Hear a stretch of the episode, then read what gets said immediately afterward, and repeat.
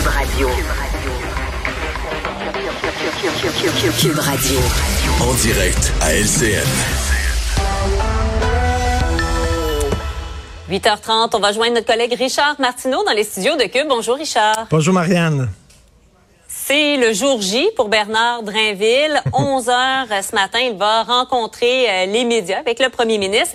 Ça pourrait être un, exercice un peu euh, périlleux. Il y a pas mal de questions. Ah oui, tout à fait. Moi, là, je m'adresse aux amateurs de yoga. Monsieur, madame, si vous aimez le yoga, j'ai un conseil. Habillez-vous en mou aujourd'hui. Déroulez votre tapis devant la télévision. Regardez LCN parce que là, Bernard Drinville va répondre aux questions des journalistes. Et la première question qu'on va lui poser, êtes-vous encore souverainiste? Et là, vous allez voir mm. les plus grandes positions de yoga. Ça va être le lotus qui va faire comme ça. il va faire le singe. Il va faire le petit chien. Il va faire la pyramide comme ça. Il va faire la grue aussi. En tout cas, ça va être quelque chose. Je sais pas exactement ce qu'il va répondre. Et la question, c'est est-ce qu'il va utiliser un tapis de yoga rouge ou un tapis de yoga bleu? C'est ça la grosse question qu'on se demande. Ben, ça serait dur d'utiliser le rouge, là. Ça dépend bleu pâle ou bleu foncé, peut-être. ou mauve. un mélange du rouge et du bleu ah. mauve. Parce que, écoute, il, est dans un parti qui a fait une profession de foi fédéraliste. Hein. Il y avait toutes sortes de rumeurs qui circulaient. Monsieur Legault est mm. un souverainiste masqué. Ils ont dit non, non, non, on est vraiment, on aime le Canada, tout ça. Monsieur Drainville, très souverainiste. Donc, j'ai très hâte de voir. Et la question piège, c'est s'il y avait un référendum aujourd'hui, est-ce que vous voteriez pour? Est-ce que vous voteriez oui ou non?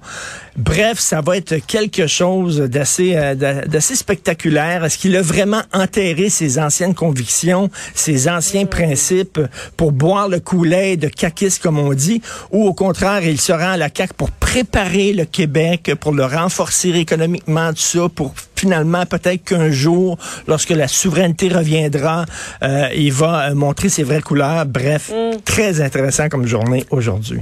Ouais. Mario qui nous disait un peu plus tôt, il va devoir répondre à la question pourquoi?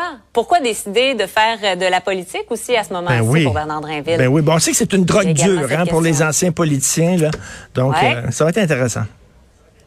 Oui, oui, oui. Parlons aussi euh, de ce procès secret, tellement secret qu'on n'a pas euh, le nom du juge, le nom des procureurs.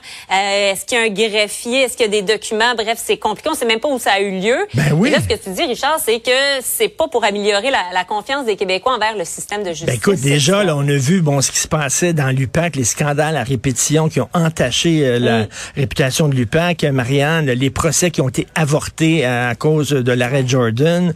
on le voit dans petites créances et des procès qui sont reportés euh, euh, dans deux, trois ans parce qu'il manque de greffiers au calendrier grec, etc. etc. Euh, des sentences bonbons, des fois, qui sont données pour des gens qui ont commis quand même des crimes extrêmement graves. Donc, il y a un certain scepticisme de la population envers le système de justice. Et là, on apprend, comme tu disais, alors, un procès qui aurait impliqué un indicateur de police qui aurait commis un crime. Mm. On ne sait pas quand ça s'est déroulé. On ne sait pas si c'est un juge ou une juge qui a présidé. On ne on connaît pas le nom le nom des avocats. Euh, il n'y a aucune trace dans les archives de ce procès-là. Marianne, on se croirait en Union soviétique dans les années 50 ou dans la Chine de Mao, où vraiment là, on expédie la justice de façon extrêmement secrète. On peut comprendre, tout le monde comprend qu'effectivement, c'est un procès qui implique un indicateur de police, que c'est à huis clos, par exemple, qu'on dévoile. Ça prend des paramètres de sécurité. Ben, c'est oui, ça. ça. On le comprend. Mais là, même le procureur général du Québec, la juge en chef, dit on, on a besoin d'informations. on, le sait pas, on veut les détails, nous autres aussi. C'est pas juste les avocats des médias. Là. Ben, exactement. Les, tout le monde se demande, mais c'est quoi ce procès-là? Hein? Donc, les médias veulent euh, en savoir plus. Les médias ne veulent pas tout savoir. Les, journalistes comprennent fort bien là, que le huis clos, on va respecter ça. C'est un indicateur de police. Bon, mais, mais reste que mmh. quand même, qui était le juge? Qu'est-ce qu'on lui reprochait? Etc. Sans peut-être euh, nommer le nom publiquement. C'est extrêmement inquiétant et euh, j'espère qu'on va avoir des réponses à nos questions parce que quand même, on n'est quand même pas en Chine communiste ici, là.